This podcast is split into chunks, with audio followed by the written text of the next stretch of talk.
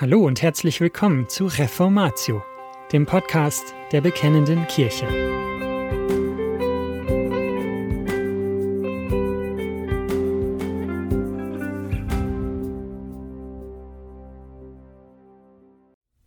Gottes Wort hat Kraft. Sind wir uns dessen bewusst? Glauben wir das? Gott hat alles durch sein Wort erschaffen, und sein Wort hat auch die Macht, Herzen zu verändern. Gott macht durch sein Wort Menschen zu seinen Kindern und kleine Christen zu großen Christen. Wir hören nun einen Ausschnitt aus einer Predigt von Johann Klautke zu 1. Petrus 1, die Verse 22 bis 2 Vers 3.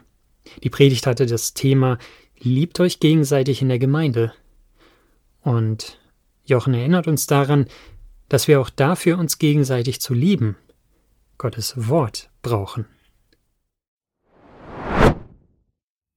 Das Wort Gottes richtet uns in unserem Leben neu aus. Und das gilt zweifach, in zwei Richtungen. Zum einen sorgt das Wort Gottes dafür, dass wir überhaupt Christen werden. Und zum zweiten sorgt das Wort Gottes dafür, dass wir, wenn wir dann Christen sind, auch als Christen geistlich wachsen. Und das ist ganz schön praktisch. Ja, für Menschen, die geistlich tot sind, hat Gott die gleiche Medizin vorgesehen, wie für uns Christen, wenn wir geistlich schwach sind. Schauen wir uns die beiden Dinge an. Als erstes erklärt uns Petrus, das Wort Gottes ist das, was uns am Anfang unseres Christseins überhaupt zu Christen gemacht hat.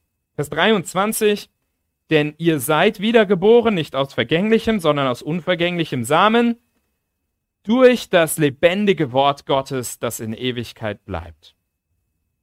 Vers 24 am Ende lesen wir dann, aber das Wort des Herrn bleibt in Ewigkeit. Das ist aber das Wort, welches euch als Evangelium verkündigt worden ist. Wir haben eben gesagt, dass Petrus das alte vergängliche Leben dem neuen unvergänglichen Leben gegenüberstellt. Das ist richtig. Aber das steht hier nur indirekt. Direkt stellt Petrus hier zwei andere Dinge gegenüber. Er stellt das alte vergängliche Leben dem unvergänglichen Wort gegenüber. Aber unser neues Leben, was wir bekommen haben, ist deswegen unvergänglich, weil es durch diesen unvergänglichen Samen, weil es durch diese unvergängliche Kraft hervorgebracht wurde. Warum bist du Christ? Petrus sagt, weil das Wort dich im Herzen getroffen hat und dich lebendig gemacht hat. Ja, natürlich ist das Wort in sich selbst dazu nicht in der Lage, aber durch die Kraft des Heiligen Geistes, die Gott daran bindet, macht es dich geistlich lebendig, macht dich zu Gottes Kind. Es gibt ein beeindruckendes Bild in der Bibel für diese Wahrheit und wir finden sie im Alten Testament in Hesekiel 37. Da bekommt der Prophet Hesekiel eine Vision von Gott. Und Gott führt ihn in ein Tal, was voller Skelette ist. Tote Menschen, schon verwest, man sieht nur noch die Skelette. Und Ezekiel wurde ziemlich deutlich, die sind ziemlich tot, diese Menschen, die hier liegen.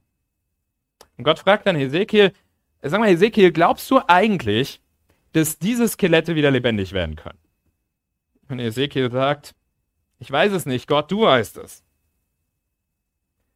Und dann sagt Gott zu Ezekiel, Ezekiel, ich habe einen Auftrag für dich. Predige zu diesen Knochen. Das ist doch völlig sinnlos. Dann ist auch völlig offensichtlich, dass die wirklich mausetot sind. Ja, das ist ungefähr so sinnvoll, würden wir erst denken, wie der Befehl, mach mal bei diesen Skeletten Mund-zu-Mund-Beatmung. Das bringt nichts mehr. Aber Ezekiel macht das, was Gott ihm sagt. Er predigt zu mausetoten Knochen. Und diese Knochen werden tatsächlich lebendig. Sie bekommen einen Körper und fangen an, lebendig durch die Gegend zu laufen. Und durch diese Vision macht Gott dem Hesekiel eine Sache deutlich. Hesekiel, mein Wort macht lebendig. Mein Wort schafft Leben. Der amerikanische Theologe R.C. Sproul hat vor einigen Jahren gesagt, dass die meisten Probleme in unseren Gemeinden heute eine einzige Ursache haben.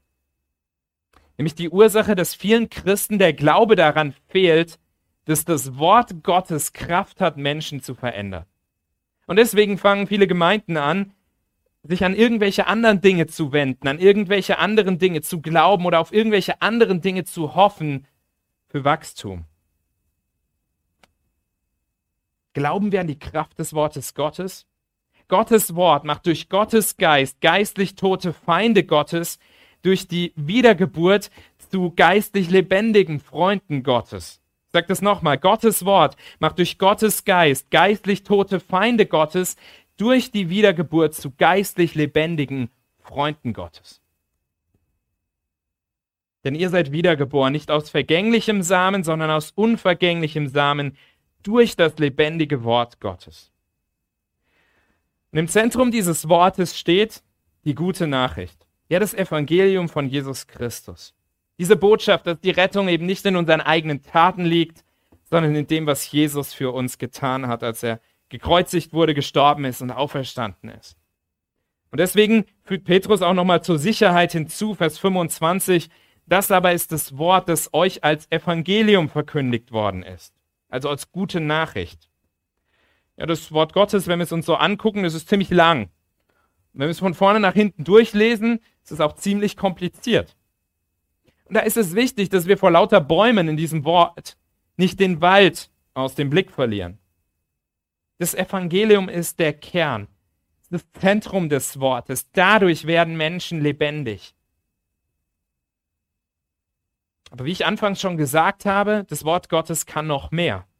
Kapitel 2, Vers 2 und seid als neugeborene Kindlein begierig nach der unverfälschten Milch des Wortes, damit ihr durch sie heranwachst, wenn ihr wirklich geschmeckt habt, dass der Herr freundlich ist. Jetzt ist die Perspektive eine andere. Jetzt sind wir neugeboren durch das Wort. Wir sind Christen. Wir sind neugeborene Kindlein, wie Petrus uns hier nennt. Und auch wir sind immer noch total abhängig von der Kraft des Wortes. Wir sind geistlich nicht mehr tot, aber wir sind geistlich träge, wir sind geistlich müde, wir sind oft geistlich faul. Und die gleiche Kraft, die uns einmal lebendig gemacht hat, die gibt uns jetzt auch neue Kraft, um uns gegenseitig zu lieben. Paulus sagt, dass das Wort dazu führt, dass wir geistlich wachsen.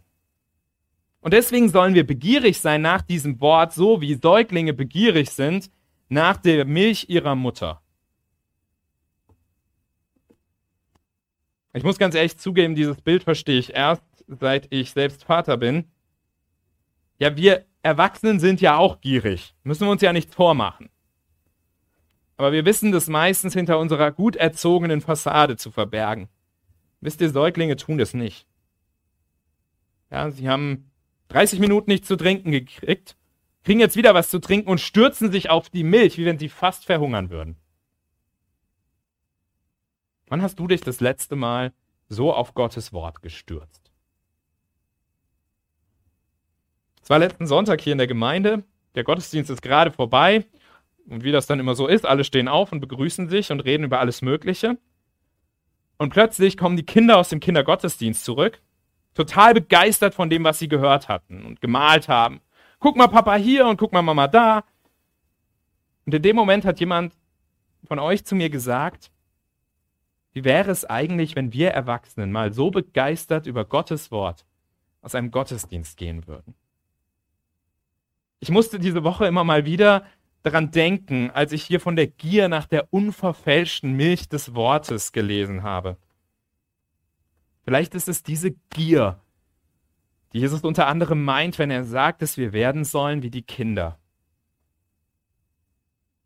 Ich denke, wir haben als Christen oft zwei Probleme oder Herausforderungen, mit denen wir kämpfen. Wir sehen wenig Sinn darin, geistlich zu wachsen, und wir glauben nicht, dass dieses Wort uns wirklich verändern kann. Weißt du, ersteres, dein geistliches Wachstum ist das Wichtigste in deinem Leben. Und zweiteres, das Wort, ist das Stärkste in diesem Universum. Geistliches Wachstum ist das Wichtigste in deinem Leben. Das Wort ist das Stärkste in diesem Universum. Das Wort ist die Kraft, die diese Welt überhaupt in Bewegung gesetzt hat. Die Kraft, die dafür sorgt, dass die Sonne, die heute so schön scheint, überhaupt wieder aufgegangen ist. Diese Kraft steckt hier drin. Du willst geistlich wachsen? du willst mehr so werden wie Jesus, stürze dich auf diese unverfälschte Milch. Und das gilt vor allem deswegen, weil du ja schon davon probiert hast. Wenn du nicht davon probiert hättest, dann wärst du überhaupt kein Christ. Denn wie wir gesehen haben, dieselbe Kraft macht aus Nichtchristen Christen und aus kleinen Christen große Christen. Und deswegen fügt Petrus hier in Vers 3 diesen Nachsatz hinzu, Kapitel 2, Vers 3, wenn ihr wirklich geschmeckt habt, dass der Herr freundlich ist. Das ist auch wieder ein Zitat aus dem Alten Testament. In Psalm 34, Vers 9 steht dieser Vers, der auch häufig beim Abendmahl zitiert wird. Schmeckt und seht, wie freundlich der Herr ist.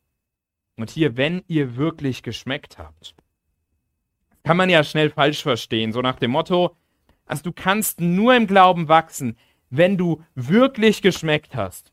Ja, vielleicht gibt es Christen, die das geschmeckt haben und andere, die das nicht geschmeckt haben oder wie auch immer. Tatsächlich steht hier im Griechischen ein Wort, was man meistens mit wenn übersetzt, aber vom Satzbau her wird deutlich, dass es verwendet wird hier in der Bedeutung eher von weil. Manche Bibelübersetzungen übersetzen das auch ganz treffend dann mit da, denn oder weil. Und deswegen formuliere ich mal etwas freier das, was Petrus hier in den Versen 2 und 3 sagt. Er sagt, weil ihr, als ihr Christen geworden seid, diese Kraft, die in dieser Milch steckt, geschmeckt habt. Deswegen stürzt euch jetzt auch weiterhin gierig auf diese Milch, weil ihr durch sie wachst. Das ist die Aussage. Wie trinkt man denn jetzt praktisch so gierig?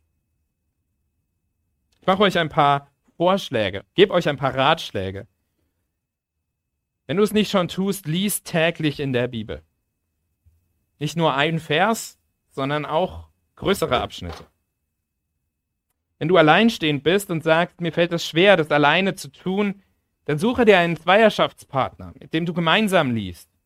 Ja, in der heutigen Zeit geht das zur Not auch digital, besser ist immer persönlich, aber es geht auch anders. Noch ein Ratschlag, bring deine eigene Bibel mit in die Bibelstunden und Gottesdienste und halte die Bibel die ganze Zeit während der Bibelstunde oder der Predigt offen vor dir. Und schau mit rein, gerade wenn noch mal ein Vers gelesen wird, wenn du noch mal auf was aufmerksam gemacht wirst, unterstreich dir vielleicht Dinge, schreibe welche dazu. Das sind alles Dinge, die man tun kann, um die Milch gieriger zu trinken. Und je mehr du davon trinkst, desto mehr Lust bekommst du darauf. Wisst ihr, wenn wir guten Wein trinken, das Bild ist ja für Erwachsene, glaube ich, zugänglicher, dann kann man den einfach auf Ex trinken. Kann man machen. Dann schmeckt man aber kaum was und ist ganz schnell fertig. Man kann Wein aber auch genießen, man kann dran riechen, man, man kann ihn in kleinen Schlücken langsam durch den Mund schweben lassen. Wisst ihr, was unser Problem ist als Christen häufig? Wir trinken die unverfälschte Milch oft aus ganz kleinen Gläsern und auf Ex. Fang an, sie zu genießen. Gierig danach zu sein wie ein kleines Kind und dich durch diese Kraft für dein neues Leben neu auszurichten. Du bist ein Fremdling in dieser Welt. Du bist Exot, du bist Außenseiter. Und um in dieser Welt zu überleben, brauchst du eine Gemeinschaft, die dich annimmt, die dich liebt, wo Menschen sind, die auf, dem, die auf demselben Weg sind wie du. Du brauchst eine Gemeinschaft, wo du nach Hause kommst, wenn dich diese Welt mal wieder spüren lässt, dass du in dieser Welt nicht zu Hause bist. Gott hat die Gemeinde geschaffen, um für uns diese Gemeinschaft zu sein. Und er fordert uns auf, uns in dieser Gemeinschaft eben gegenseitig zu lieben, dass wir das, was er für die Gemeinde vorgesehen hat, hier auch tatsächlich erleben. Und so hat jeder in der Gemeinde den Auftrag, dich zu lieben. Aber der Kern dieser Botschaft geht heute Morgen in erster Linie an dich, weil du den Auftrag hast, die anderen zu lieben. Deswegen hat Gott dir ein neues Leben geschenkt, das du jetzt ausleben sollst. Deswegen hat er dir diese Liebe erwiesen, die du jetzt weitergeben sollst. Und deswegen hat er dir sein Wort gegeben, um dir für all das die nötige Kraft zu schenken. Amen.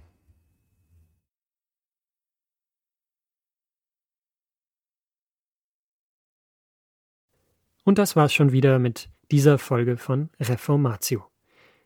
Wenn Sie selbst eine Frage an uns haben, laden wir Sie herzlich dazu ein, uns diese zu schicken. Besuchen Sie uns unter www.bekennende-kirche.de/fragen und nutzen Sie das dortige Formular. Wir werden Ihnen darauf antworten und, so Gott will, Ihre Fragen klären. Außerdem können Sie auf der Seite der Bekennenden Kirche wie gewohnt die Beiträge aus der BK lesen, die Zeitschrift abonnieren und unsere Arbeit mit einer Spende unterstützen. Alle Links finden Sie auch in der Beschreibung dieser Folge des Podcasts. Wir bedanken uns fürs Zuhören, wünschen Ihnen Gottes Segen und sagen Tschüss. Bis zum nächsten Mal.